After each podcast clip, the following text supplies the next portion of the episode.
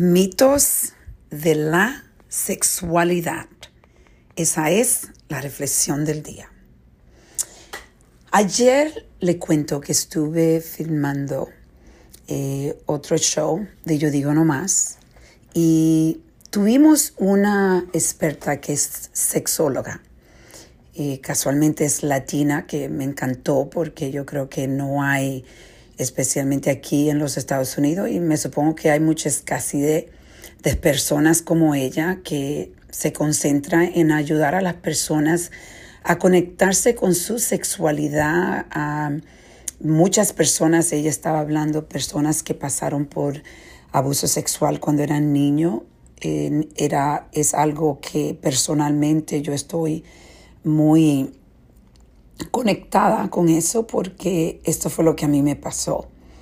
Y yo he hablado en otros podcasts de cómo yo estaba totalmente desconectada a mi cuerpo y en realidad no podía disfrutar la sexualidad. Me sentía completamente en un cero cuando venía a la sexualidad.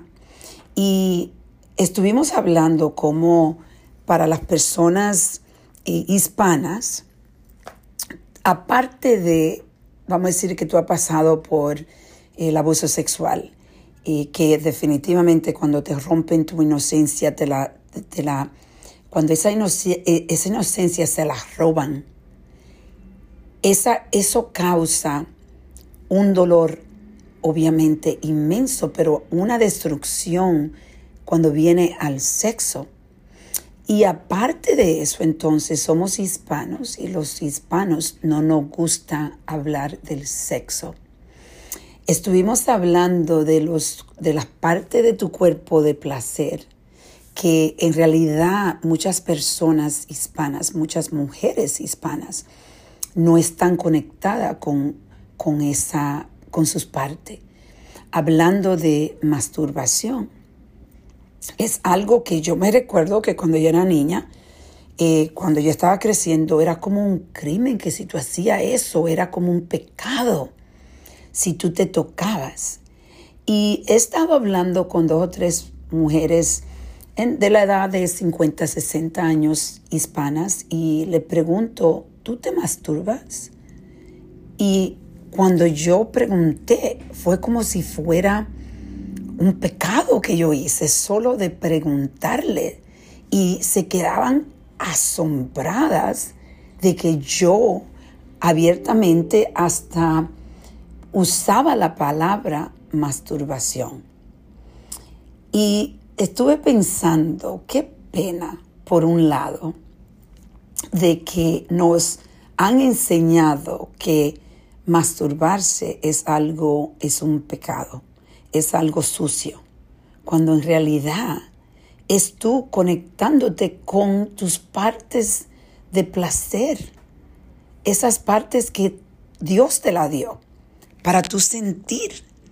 Y que, vamos a decir, que te liberas eh, cuando tú empiezas a sentir tu cuerpo, a tocar tu cuerpo, tocar tu seno, tocar tu, tu clítoris.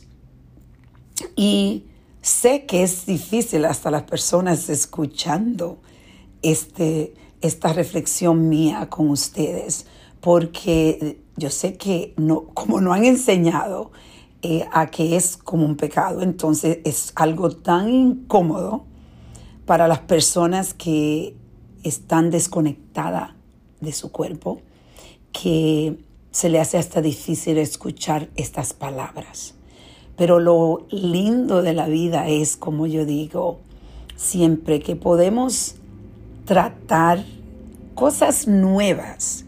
Y lo que yo, es, eh, mi intención con este, este podcast es de que tú explore tu cuerpo que si eres alguien que no ha explorado tu cuerpo, que empiece a explorarlo y a disfrutar lo que te dio Dios. Estamos acostumbrados a que los hombres sí pueden masturbarse, pero cuando se habla de una mujer, de la mujer masturbarse es como si fuera un pecado de nuevo. Vamos a cambiar ese mito que se ha creado y no ha por tantos años eh, robado la oportunidad de disfrutar nuestro cuerpo y también de poder sentir más cuando estamos con nuestras parejas, porque la cuando tú tienes la intimidad, muchas veces no cohibimos tanto porque tenemos esto en la mente de que es algo negativo. Este mito de que como que la mujer no puede disfrutar el sexo. Eh, muchas veces yo creo que los hombres hispanos, y lo digo por experiencia, en realidad no se interesan tanto de lo que tú estás disfrutando, si lo está disfrutando o no, porque como hemos creado este mito de que es algo que la mujer no debe hacer, pues entonces estamos afectando nuestras relaciones íntimas y perdiendo, como digo, la oportunidad del gozo, de disfrutar completamente este regalo tan bello que nos ha dado Dios, que es nuestro cuerpo. Hoy te invito a que lo trate, a que explore tu cuerpo. Vamos a reflexionar y a reconectar.